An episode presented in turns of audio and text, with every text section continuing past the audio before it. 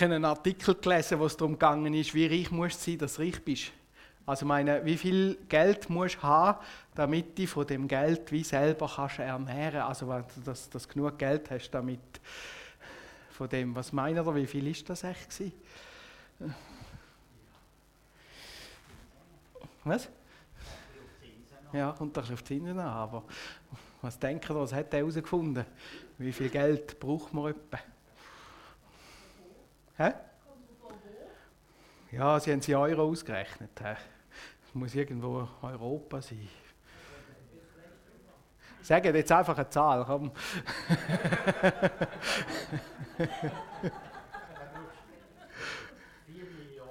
Vier Millionen sind Botten.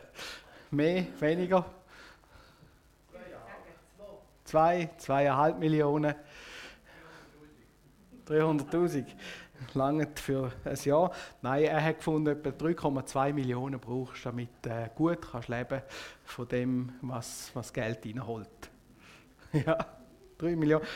Als ich noch Bub war, hat es geheißen, Millionen langen, oder? Da kannst du von den Zinsen lesen. Ist ein bisschen aufgegangen. Kannst du mir die Folie geben? Ja, heute wollen wir uns mit dem Thema Geld beschäftigen, Geld befassen als ich die Predigt vorbereitet habe, ich dachte, wer ist auf die Idee gekommen für das Thema? Ähm, es ist ein Thema, das ich merke, fordert uns als Schweizer raus. Haben wir nicht gern, eben, wir, wir reden nicht so gern über Geld, aber ein Thema, das eigentlich sehr, sehr wichtig ist. In der Bibel wird viel über Geld geredet. Wie auch in unserer Gesellschaft viel über Geld geredet wird, eigentlich. In der, in der Musik und so weiter und so fort. Und äh, wir sind in jenste Song in den Sinn gekommen, wo, wo es ums Geld geht. Wenn wir unterwegs sind in unserem Leben, wenn wir da sind, dann haben wir eigentlich so eine Grundlage. Wir haltet uns an ein Versprechen. Ganz grundsätzlich jetzt ein bisschen weiter vorne. Es geht jetzt nicht speziell ums Geld. Es gibt ein Versprechen und ich sage mal, an dem Versprechen will ich festhalten. Es gibt eine Ideologie, die sagt, so und so musst du leben. Ähm, und nachher äh, kommt es gut. Ich habe einen interessanten Artikel gelesen. Am Schluss habe ich gemerkt, das war von einer Bundesrätin, von der Karin Keller-Sutter, wo sie gesagt haben, die Rechten versprechen das, die Linken versprechen das, aber der Ausweg ist der Liberalismus, oder? Ihre Partei. Naja. Aber es gibt so ein Versprechen und dann sagt man, wenn man das Versprechen äh, gebe ich dir und nachher muss ich sagen, ich glaube, dass das Versprechen funktioniert. Und da ist mir wieder bewusst worden, wie wichtig das der Glauben ist. Ein Mensch kann nicht existieren ohne Glauben. Du glaubst an das Versprechen, an ein spezielles Versprechen. Äh, du glaubst vielleicht das Versprechen, dass es keinen Gott gibt, dann nennst du dich Atheist, aber du glaubst gleich daran. Oder? Und nachher aus dem Glauben kommt eine Handlung raus. Nachher fängst du an handeln, weil der andere das versprochen hat und das stimmt. Ich sage, ja, das stimmt. Fange ich an handeln in meinem Leben und orientiere meine Handeln anhand von dem. Und aus dem heraus kommen dann die Erfahrungen. Stimmt es oder stimmt es nicht? Ich habe es ausprobiert, Jetzt hat es verhebt oder es verhebt nicht. Und das gibt mir dann wieder Bestätigung. Mal, es verhebt, es verhebt nicht. Äh, ich muss etwas anderes glauben und so weiter. Und das ist so eine Pyramide, die ich mir einmal so rausgeschrieben habe und ich denke, das ist wichtig, immer das Versprechen an etwas, dann der Glaube, dass ich mich da orientieren will. Und aus dem kommt meine Handlung, Erfahrung und Bestätigung. Und das hat auch mit Geld zu tun, wenn wir jetzt das mit dem Geld anschauen. Vielleicht zuerst einmal das Versprechen, wo uns Gott gibt, damit wir das ein bisschen einordnen können. Gott sagt, ich habe dich geschaffen, du bist mein Geschöpf, ich habe dich gemacht. Ich habe dich erfunden, ich habe dich designt, ich habe dir gegeben, was du bist, deine Psyche, deinen Körper, noch viel mehr. Ich hätte dich irgendwo angesetzt in eine Familie. Ich hätte dich geschaffen. Und indem das Gott sagt, ich hätte dich geschaffen, verspricht auch, ich hätte dich geschaffen, dass dir zuspricht, kommt das Nächste, indem das Gott sagt, ich werde dich versorgen, ich werde dich erhalten. Da geht es nicht nur um meine tägliche Versorgung, die ich brauche, das Essen, Kleidung, Nahrung, es geht noch viel mehr. Wenn wir in der Bibel lesen, sagt Gott, wenn ich mich von dir abwende, stirbst du. Wenn ich mich nur schon wegdrülle. Ich hätte dir den Lebensodem gegeben, den Atem. Im Hebräischen äh, heißt es der Ruach, der Wind. Also Gott sagt, ich hätte dir das Leben überhaupt gegeben. Und wenn ich will, kann ich dir das Leben wieder nehmen. Das bedeutet, Gott tut mich erhalten und in dem Erhalten auch versorgen. Oder? Er versorgt mich mit dem, was ich brauche. Wir Menschen haben gefunden, ja, Gott brauchen wir nicht und sind aus dieser Beziehung raus. Und trotzdem werden wir erhalten und versorgt. Und jetzt kommt Gott und sagt, ich will dich aber zurückhaben in der Beziehung, weil wenn Gott mich geschaffen hat, wenn er mein Erlöser ist, äh, wenn er mein Erhalter ist, dann setzt das auch voraus, dass ich eine Beziehung habe mit ihm. Dass ich zumindest Danke sage. Und das ist genau die große Anklage, die Paulus im Römer 1 und 2 schreibt. Die Menschen geben dem äh, Schöpfer nicht die Ehre, die der Schöpfer hat, als Erhalter und Schöpfer der Menschen. Und das zeigt eine Beziehung. Und jetzt kommt Jesus und sagt, ich will, dass die Beziehung zwischen dir und Gott wieder hergestellt werden kommt und stirbt stellvertretend für mich. Wir haben jetzt gerade gefeiert, der Karfreitag, und er aufersteht und geht zurück zum Vater, kommt dann noch, ufert Ostern, die Verstehung von Jesus. Und er sagt, ich habe den Tod, die Trennung zwischen Gott und dem Mensch, eigentlich überwunden. Und jetzt darf das Glauben wieder bei dieser äh, Pyramide, wer Jesus kennt, glaubt das und sagt, ich bin äh, erlöst. Das hat Gott geschafft. Und wir merken, das fängt an spielen miteinander. Und aus der Erlösung, wenn die Beziehung mit Jesus wieder stimmt, wieder zusammen ist, kommt die ganze Berufung und Befähigung. Also Gott sagt, du bist nicht einfach da auf dieser Welt, weil du irgendein Zufall bist, weil ich irgendwie ausgeschlüpft bin beim Designen oder irgendwie so, sondern ich habe eine Berufung für dich. In deinem Leben soll es um etwas gehen. Du hast einen Auftrag. Ich gebe dir einen Auftrag, den nur du hast. Und das gibt Gott. Und das kommt durch Erlösung. Wenn ich erlöst bin, komme ich wieder in den Auftrag hinein. Und dann sehen wir, dass das funktioniert wieder ganz viel hin und her. Und nachher kommt ein Versprechen, oder die Bibel redet dann auch von einer Verheißung, ich werde dich vollenden. Und das ist noch in der Zukunft. Das heißt, ich mache dich zu der Person, wo du wirklich bist, und das ist ein Prozess. Das bist jetzt noch nicht. Und da reden wir dann vom Himmel, von das, was kommt. Ähm, und äh, der Himmel wird wahrscheinlich anders sein, als wir uns das vorstellen. Ich glaube nicht, dass dort abartig viel rosa-rote Wülchli hat, sondern ganz viel anders. Und ich glaube, der Himmel wird der Ort sein, wo du wirklich hin willst, das Spannendste, was es gibt. Und das sind die Versprechen, die Gott uns gibt. Da gibt es noch ganz viel mehr. Ich habe es versucht, ein bisschen zusammenzufassen, zu strukturieren. Aber je länger dass ich Jesus kenne, desto mehr merke ich, wie viel das da innen ist. Und das ist das, was Jesus uns verspricht. Und jetzt geht es darum, dass du sagst, mal, glaube ich jetzt das Versprechen? Will ich dem äh, auf dem aufbauen oder nicht. Und Jesus lädt dich ein und sagt, schau, ich verspreche dir das alles. Und wenn ich das anschaue, muss ich sagen, das ist ja fantastisch. Und dann kann ich sagen, Herr Jesus, jawohl, ich glaube an das Versprechen. Jawohl, ich will das. Ich will auf dem Fundament aufbauen und dann geht es in die Handlung hinein. Die Bibel redet auch von der Bekehrung, wenn ich mein Leben Jesus unterstelle. Und jetzt ist Jesus mein König, mein Herrscher. Was hat das mit Geld zu tun? Gehen wir mal zurück. Ich habe mir dann überlegt, für was brauche ich Geld? Was ist Geld? Was, was hilft das? Und ich habe so drei Säulen mir einmal rausgeschrieben. Einerseits, wenn man Geld hat, hat man das Gefühl, man hat Sicherheit. Oder? Wer von euch hat eine zweite Säule? Aha. Ja, ich auch. Muss ja, oder? Wer von euch hat eine dritte Säule? Den lassen wir jetzt, das ist wieder freiwillig, gell? Ähm, und so weiter. Man, man, spart aufs Alter, es gibt einem Sicherheit, Rücklagen. Wer Geld hat, hat einen gewissen Status. Oder?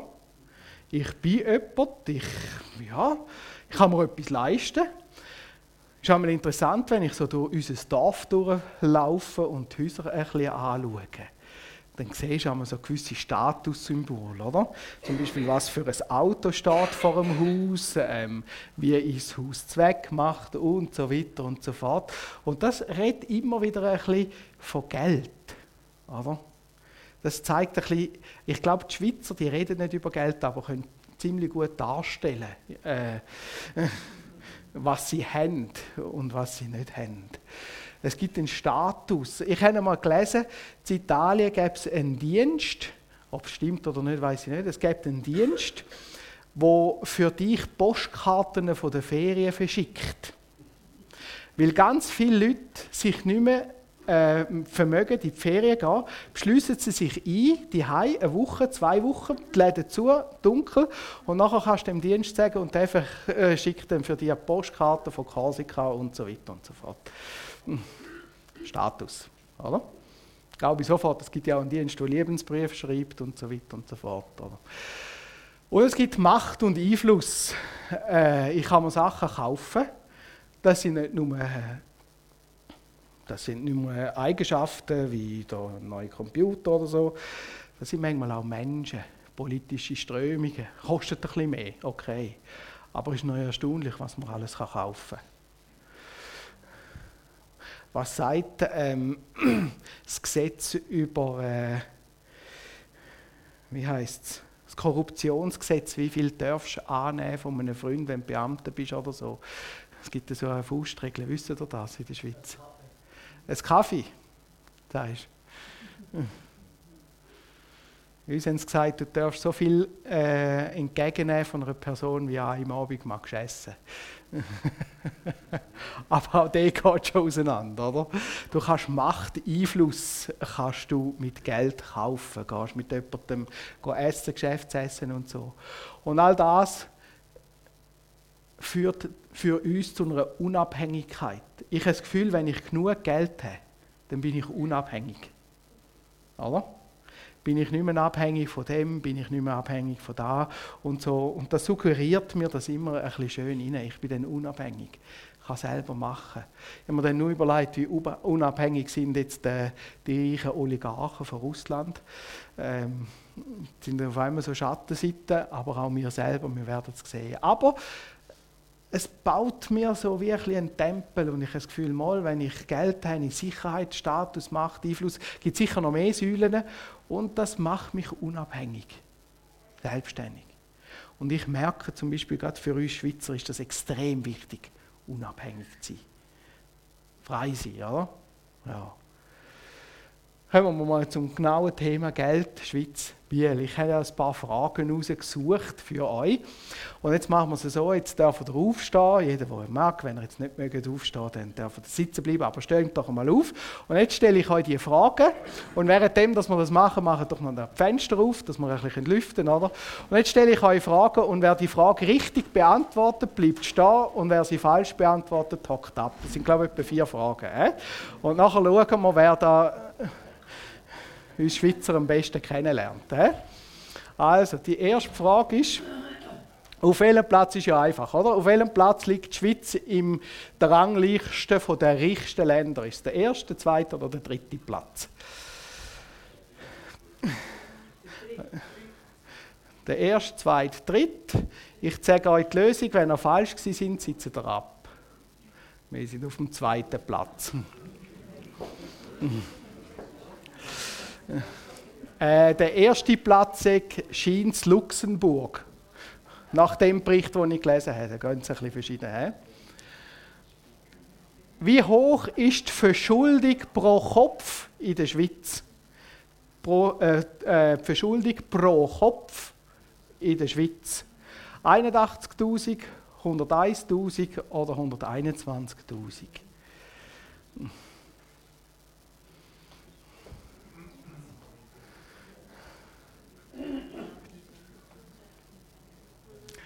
81.000, 101.000 oder 121.000.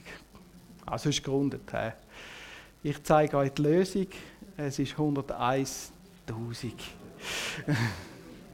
Sag eines der höchst verschuldetsten Länder pro Kopf. macht aber nicht, weil sie, äh, nicht, weil das Einkommen ist etwa bei 300'000, von dem her verhaften wir das. Oder das Einkommen einfach äh, der Dings. Der Lohnmedian, das ist etwa der Mittel vom Lohn. Wie hoch ist der in der Schweiz 2020? Äh, also was verdient die Mitte ungefähr etwa? 4'800, 5'200 oder 6'600? 4800, 5200 oder 6600. Ich zeige euch die Lösung, es sind 6600 Franken. 2022. so. Die letzte Frage. Werden wir lokaler. Wie viele Banken gibt es in Biel? Sind es 12, 15 oder 18? Was meinen ihr? 12, 15 oder 18? Es sind 12. Ha, jetzt haben wir vier Sieger. He? Ah, der Ingo hockt ab. Drei Sieger. Meine Tochter, aber die hat von dem Ganzen wirklich nichts gewusst, gell? Dürfen wieder abhaken. Danke vielmals. So viel einfach mal zum Thema Geld merkt, wir sind in einem Land, wo Geld relativ wichtig ist. Wir sind das zweitreichste Land der ganzen Welt. Das ist, äh, ja, da hat es viel Geld rum. Kommen wir zurück. Gott hat uns versprochen, er hat uns geschaffen, erhalten, äh, erlöst, berufen und vollendet. Und jetzt kommt das mit dem Geld, mit dieser Sicherheit rein. Und wir haben das Gefühl, das Geld kann mir die Sicherheit geben. Und das greift eigentlich den ganzen Teil von der Versorgung an. Auf einmal habe ich das Gefühl, ich bin unabhängig. Ich brauche die Versorgung nicht. Ich brauche auch die Versorgung von Gott nicht. Und wir werden nachher noch merken, wie nah dass wir da eigentlich sind oder wie, wie, wie weit dass wir da sind. Und wenn ich unabhängig bin von der Versorgung von Gott, ist auf einmal die Erlösung, Berufung und Vollendung nicht mehr so wichtig für mein Leben. Jetzt bin ich ja selbstständig. Dann brauche ich das nicht mehr. Und so ist das Thema Geld für uns essentiell wichtig, weil wir merken, es greift eigentlich das Thema der Versorgung Gott gegenüber an. Ich habe einen Text gefunden, den ihr alle kennt, wo viel über das, äh, den Besitz redet. Und als ich den durchgelesen habe, habe ich gemerkt, so relevant, gerade der zweite Teil, ist er für uns Schweizer gar nicht mehr. Lasst mal zu, den finden wir in Matthäus 6, 19 bis 24, das ist Bergpredigt. Und da schreibt, oder sagt Jesus, ihr sollt euch nicht Schätze sammeln auf Erden, wo Motten und Rost sie fressen und wo Diebe einbrechen und stehlen Sammelt euch aber Schätze im Himmel, wo weder Most noch Rost sie fressen und Diebe nicht einbrechen und stehlen. Denn wo dein Schatz ist, da ist auch dein Herz. Das Auge ist das Licht des Leibes. Wenn dein Auge lauter ist, so wird dein ganzer Leib leicht sein. Wenn aber dein Auge böse ist, so wird dein ganzer Leib finster sein. Wenn nun das Licht, das in dir ist, Finsternis ist, wie groß wird dann die Finsternis sein? Niemand kann zwei Herren dienen. Entweder er wird den einen hassen und den, and und den anderen lieben, oder er wird den einen anhängen und dem anderen verachten. Ihr könnt nicht Gott dienen und dem Mammon. Mammon wird da gebraucht für das ganze Thema Geld. Ihr könnt nicht zwei Herren dienen, es geht nicht. Ist nicht möglich. Interessant, Jesus sagt, wo dein Schatz ist, da ist dein Herz. Dort schaust du hin. Dort fokussierst du dich immer. Und er kommt nachher drauf und sagt, das Auge ist das Licht des Leibes. Dort schaust du hin. Und wenn dein Schatz das Geld ist in dem Text, dann schaust du auf, auf deinen Schatz und siehst du nur an den Schatz. Und wenn du anders siehst, äh, dann, dann, dann geht der Blick wieder auf. Manchmal ist es ein bisschen symptomatisch, oder? Dagobert Duck, haben Sie sicher auch schon gesehen, gelesen, mit seinem Goldspeicher, oder? Aber, aber ärmer und gitziger kannst du nicht sein als er, oder? Ich weiss noch, in einer Geschichte kommt der Dagobert äh, auf die Idee, er könnte seinen, seinen Estrich aufräumen und äh, schickt dann seinen Neffen, den Donald, auf und der muss aufräumen. Und der fängt an rauszugrümpeln, oder? Und am Schluss kommt der Dagobert und sagt, ja, aber das kann man noch brauchen, das kann man noch brauchen. Und am Schluss kommt er auf eine Uhr und sagt, ja, aber die kann man noch brauchen. Und dann sagt der Donald, ja, aber die ist kaputt. Die, die tut nicht mehr. Und dann sagt er, die Uhr kann etwas, was sonst keine Uhr kann. Die ist exakt zweimal am Tag hat sie die perfekte Zeit. du kannst alles noch brauchen. Oder? Und am Schluss hat er seinen Estrich wieder voll mit Grümpel, oder? Die ganze Aktion nicht. Wo dein Auge ist, ist dein Licht. Und wenn du auf das fokussiert bist, dann geht es nicht hin. Du kannst nicht zwei Herren dienen. Und jetzt hocken wir einmal da und sagen, ja, mein Herr ist Jesus. Und ich merke, wie auch das Geld uns Schweizer teilweise recht, recht stark beschäftigt. Und wir haben ein System entwickelt, wo wir uns sehr unabhängig gemacht haben von Jesus. Und als ich den nächsten Text gelesen habe, habe ich gemerkt, wie schnell dass wir da reinkommen. Und es fängt da rein, drücken in unser Leben und wir machen auch uns unabhängig von Gottes Fürsorge. Und wenn wir Christen uns unabhängig machen von Gottes Fürsorge, fangen die Bereiche obendran auch für unser Leben an verblassen. Ich sage nicht, sie sind nicht mehr da. Aber manchmal habe ich das Gefühl, sie verlieren wirklich Kraft. Je mehr dass das reindrückt, desto mehr Kraft verliert. Ich lese jetzt euch den nächsten Text vor, aus Matthäus 6, ab Vers 25 und habe gemerkt, das ist für uns Schweizer gar nicht mehr so relevant, was da innen steht. Lasst mal zu. Darum sage ich euch, sorgt euch nicht um euer Leben, was ihr essen und trinken werdet, auch nicht um euer Leib, was ihr anziehen werdet. Ist nicht das Leben mehr als die Nahrung und der Leib mehr als die Kleidung? Seht die Vögel unter dem Himmel an. Sie säen nicht, sie ernten nicht, sie sammeln nicht in die Scheune. Und euer himmlischer Vater erhält sie doch. Seid ihr denn nicht viel kostbarer als sie? Wer ist, unter, wer ist aber unter euch, der sein, seiner Länge eine Elle zusetzen könnte, wie er sich auch darum sorgt? Also da geht es darum, wer von euch kann das Leben ein bisschen länger machen? Nur fünf Minuten. Geht nicht. Und warum sorgt ihr euch um die Kleidung? Schaut die Lilien auf dem Feld an. Sie wachsen. Sie arbeiten nicht, auch spinnen sie nicht. Ich sage euch, dass auch Salomo in all seiner Herrlichkeit nicht gekleidet gewesen ist wie eine von ihnen.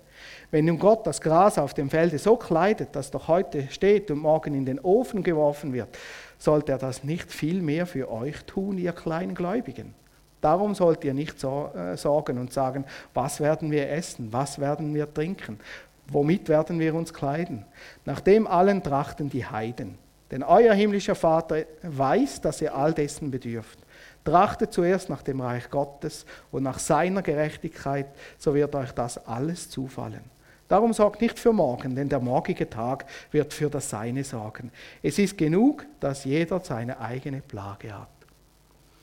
Wenn ein Schweizer sagt, was soll ich morgen essen, geht es weniger darum, weil er Hunger hat, sondern mehr darum, weil er Lust hat.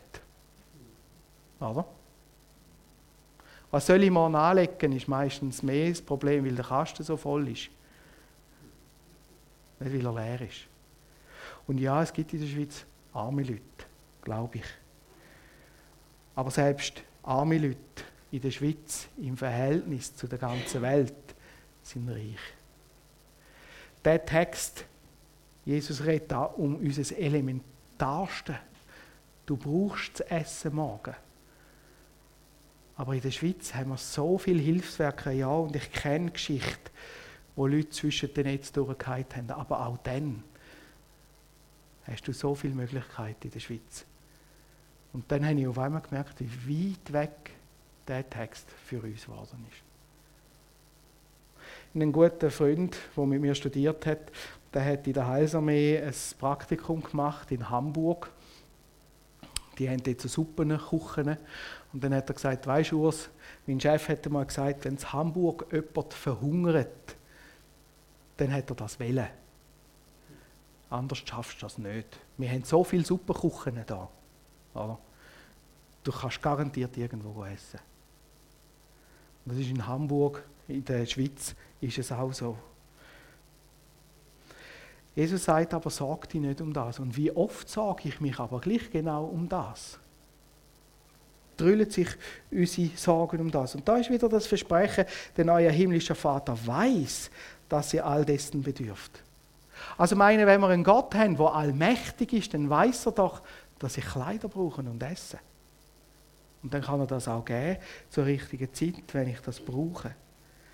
Und darum kann ich nachher auf etwas anderes mich konzentrieren, nämlich ums Reich Gottes. Und genau das geht, wenn ich mir immer Sorgen mache um das. Dann kann ich mich um das Reich Gottes nicht mehr kümmern, weil das nimmt mich ein. Und nachher schreibt er da oder sagt, darum sorgt nicht für morgen, denn der morgige Tag wird für das Seine sorgen.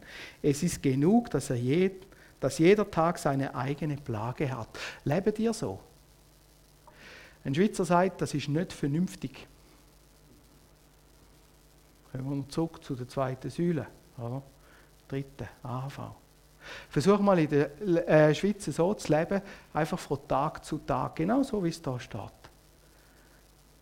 Und du kommst so in die Freak-Ecke? Das ist nicht vernünftig. Aber genau so sagt Gott, dass wir sollen unser Vertrauen für das, was wir brauchen, sollen zu ihm. Und so merken wir, wie da der Unterschied ist von dem Ganzen. Ich habe mir das einmal so aufgeschrieben, ein bisschen. Auf der einen Seite, ich mache mich abhängig von Jesus, auf der anderen Seite, ich mache mich abhängig vom Geld, vom Reichtum, von, der, von dem Versprechen, dass ich selbstständig bin vielleicht auch. Wenn man überlegt, wo ist denn die Verantwortung? Wenn ich sage, ich mache mich abhängig von Jesus, dann ist die Verantwortung bei Jesus dann muss er schauen, dass ich das habe, was ich brauche. Es ist seine Pflicht. Und das ist mir so hingegangen mit meinen Kindern. Die kommen heim zum Beispiel und sagen, was gibt es heute Mittag? Und ich weiß, es ist meine Pflicht als Eltern zu sagen, dass meine Kinder sich ernähren können. Und manchmal denke ich, wie schlimm ist das für Eltern, die dieser Pflicht nicht nachkommen können. Finde ich schlimm. Aber die Kinder fordern das und äh, haben auch schon gedacht, das sind freche Scheiben. Und dann ich denke, nein, sind es nicht. Das ist ihr Recht, das sie haben. Darum haben sie Eltern. Und genau im gleichen Verhältnis sind wir bei Jesus, dass wir das fordern können. Weil er hat es da versprochen. Oder?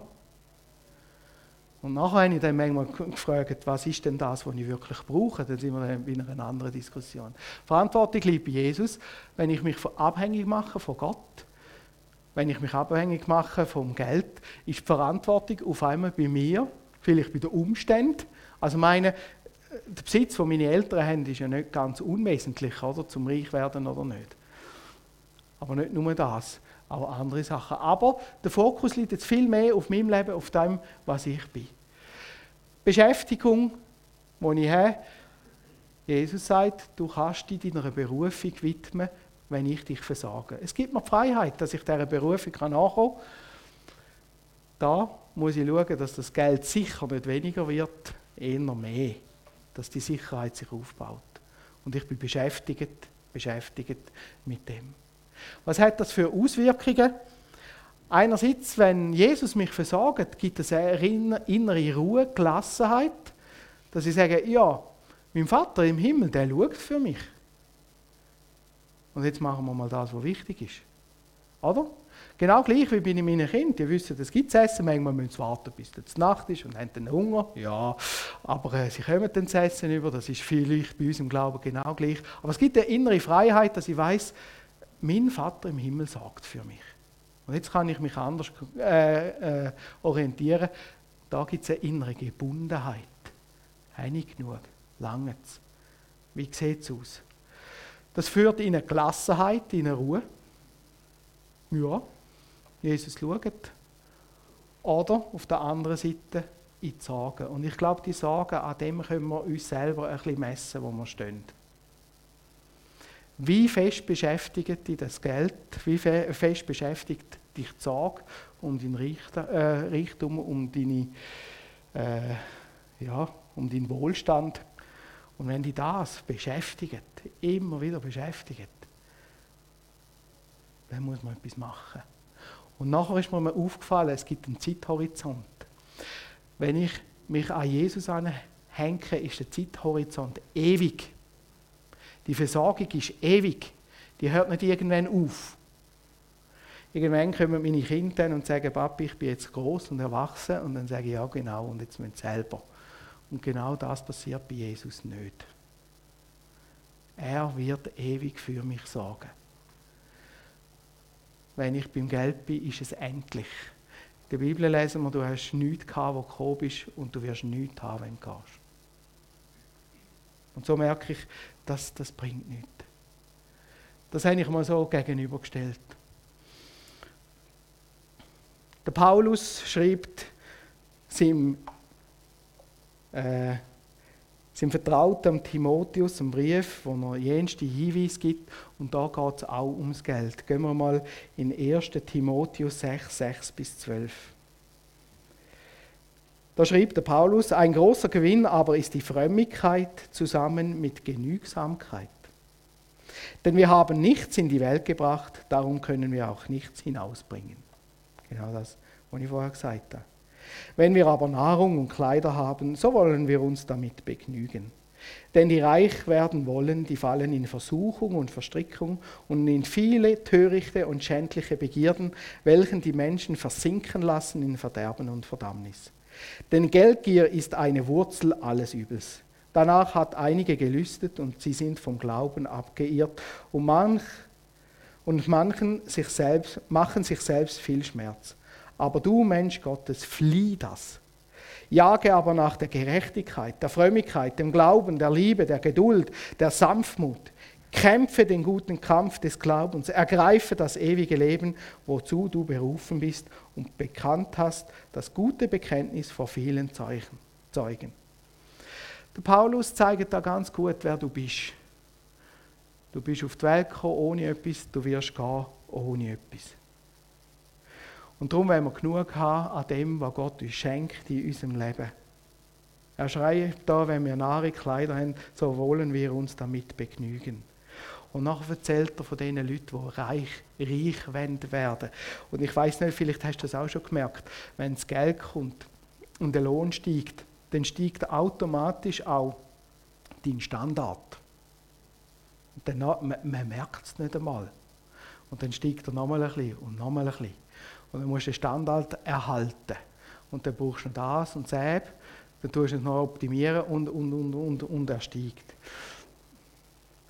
Habe mal einer erzählt, der in einer grossen Firma in der Teppichetage oben war und nachher ein, ein gläubiger Christ und dann hat er gesagt, so, und jetzt höre ich auf mit dieser Arbeit und ich investiere mich jetzt ins Reich Gottes. Und er hat gesagt, am Anfang, er ist wie richtig wieder oben abgeknallt. Er hat gesagt, er hätte fast Sand fressen So hat er es gesagt. Er hat gesagt, weißt, vorher hatte ich einen Chauffeur, der mich abholen Und jetzt bin ich wieder Velo gefahren. Er hat gesagt, schon, allein dieser Unterschied, riesengroß. Und da ist mir auf einmal aufgefallen, wie sein Standard einfach immer auf ist. Auf, auf, auf, auf. Er war ein gläubiger Christ, aber sein Standard ist auf und den muss er erhalten. Und das definiert, ich sage nicht, das ist falsch, aber es hat die Bindungskraft, dass ich mich dann ganz stark auf das konzentriere. Und aus dem heraus passiert das, eben die reich werden wollen, die das suchen, auch aktiv suchen, die fallen in Versuchung und Verstrickung und in viele törichte und schändliche Begierden. Das brauche ich auch noch, das brauche ich auch noch und so weiter. Und das kenne ich aus meinem eigenen Leben. Und dann in dieser Situation, wo du mal kein Geld mehr hast, merkst du, wie man gut leben kann, eigentlich noch ganz. Wie befreiend das ist, wenn man nicht immer muss. Das ist manchmal noch ganz etwas Schönes, ein gutes äh, Erleben. Und nachher schreibt er, Geldgier ist eine Wurzel alles Übels. Weil eben das Geld so abhängig macht. Weil das so innenfindet. Und dann schreibt er, flieh das. Flüche. Da kommt mir immer der Josef in den Sinn, oder? Wo sein schöne Gewand noch liegen lassen hat und einfach gelaufen ist, was er hätte können. Kämpfe den guten Glauben, äh, kämpfe den guten Kampf des Glaubens, also halt an dem fest. Sagen, das ist das, wo ich mich darauf verlasse. Das ist das Versprechen, wo ich will, dass sich das erfüllt, auch in meinem Leben. Und nicht das andere. Ein bisschen weiter schreibt er dann im Vers 17, den Reichen dieser Welt gebiete, dass sie nicht stolz seien, auch nicht hoffen auf den unsicheren Reichtum, sondern auf Gott, der uns alle reichlich darbietet, es zu genießen dass sie Gutes tun, reich werden an guten Werken, gerne geben, zum Teilen bereit sind und sich selbst einen Schatz sammeln als guten Grund für die Zukunft, damit sie das wahre Leben ergreifen. O Timotheus, bewahre, was dir anvertraut ist und meide das ungeistliche, lose Geschwätz und das Gezänk der fälschlich sogenannten Erkenntnis, die einige verkünden, sie sind vom Glauben abgeirrt die Gnade mit euch. So schließt er dann.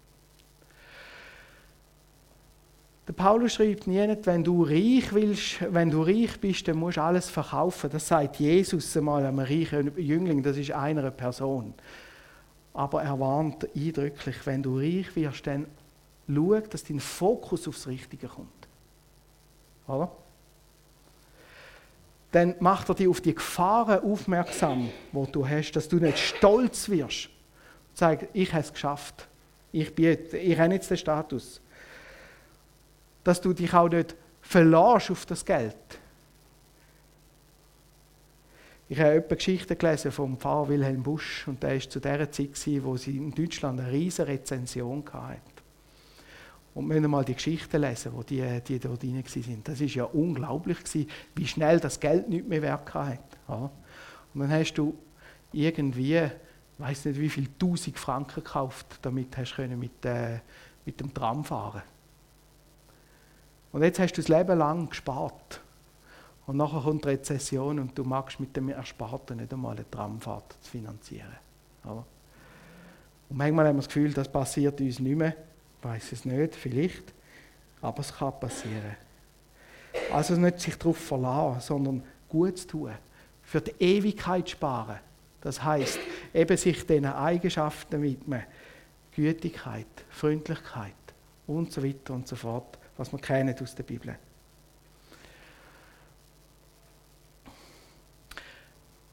Ich habe das Gefühl, wir haben eine Gesellschaft erschaffen, wo da eine riesengroße Herausforderung ist für uns Christen.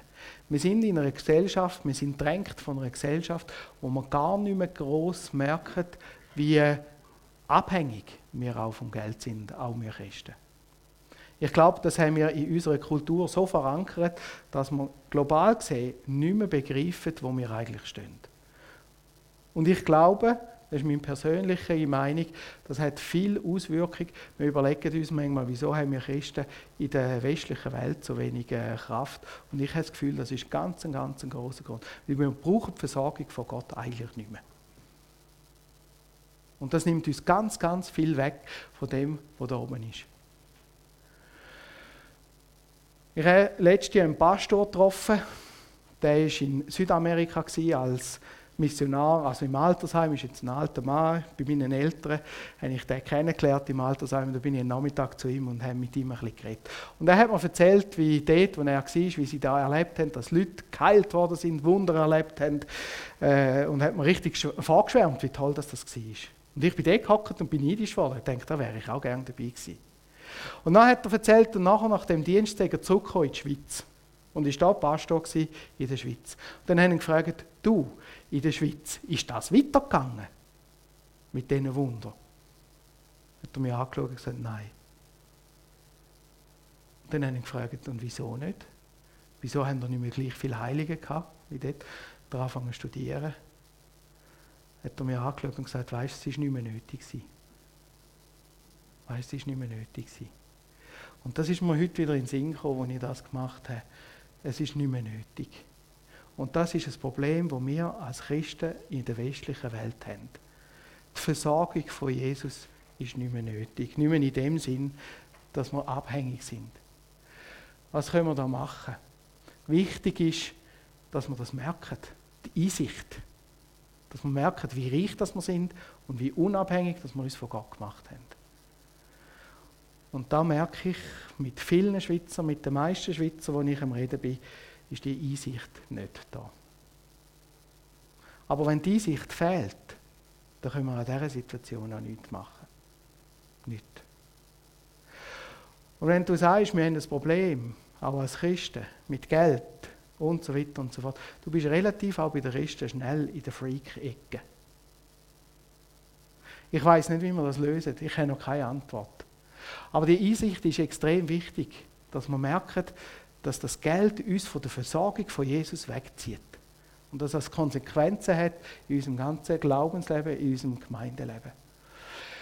Wenn das weg ist, dann können wir um, also wenn wir das haben, die Einsicht, dann können wir um Vergebung bitten. Und dann passiert auch Vergebung.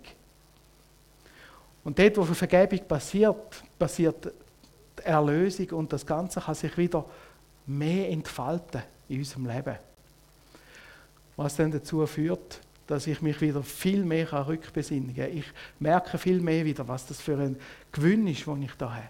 Mich zurückbesinnen auf das, was ich will glauben, was ich gesagt habe, Jesus verspricht, also mache ich das. Und das hat extrem viele verschiedene äh, Initiativen schon gegeben in der Geschichte, wie man das versucht zu lösen. Ich sage euch, ich habe keine richtige Lösung. Es hat die Battle Order gegeben, oder? Wo die Leute haben gesagt wir gehen, äh, wir gehen wirklich äh, da die Kutten, Franzis, äh, nein, nicht Franziskaner, mal Franziskaner, oder? Äh, sind da berühmt worden, oder? Die Kutten, wir brauchen eben das zum, äh, zum Anlegen und sonst nicht. Barfüßerplatz, Basel. Der kommt von denen, oder? Weil die sind barfuß gelaufen. Ist eine Möglichkeit, ich weiß es auch nicht, oder? Wie gehst du damit um? Ich habe gemerkt, wir sind in einer Gesellschaft in, der Schweiz, wenn ich an dem Punkt, an dem Glaubenspunkt weiterkomme, es gibt noch ganz viele andere Glaubenspunkte und die einen sind wichtiger, die anderen nicht, aber wenn ich an dem Punkt weiterkomme, könnte ich wahrscheinlich kaum in der Schweiz bleiben. Wenn ich über das Thema rede, dann habe ich immer viele Leute, die mir eben von Vernunft, von Sparen, von weiss nicht was alles erzählen in der Gemeinde. Ich habe kein Umfeld da, das mich fördert diesbezüglich.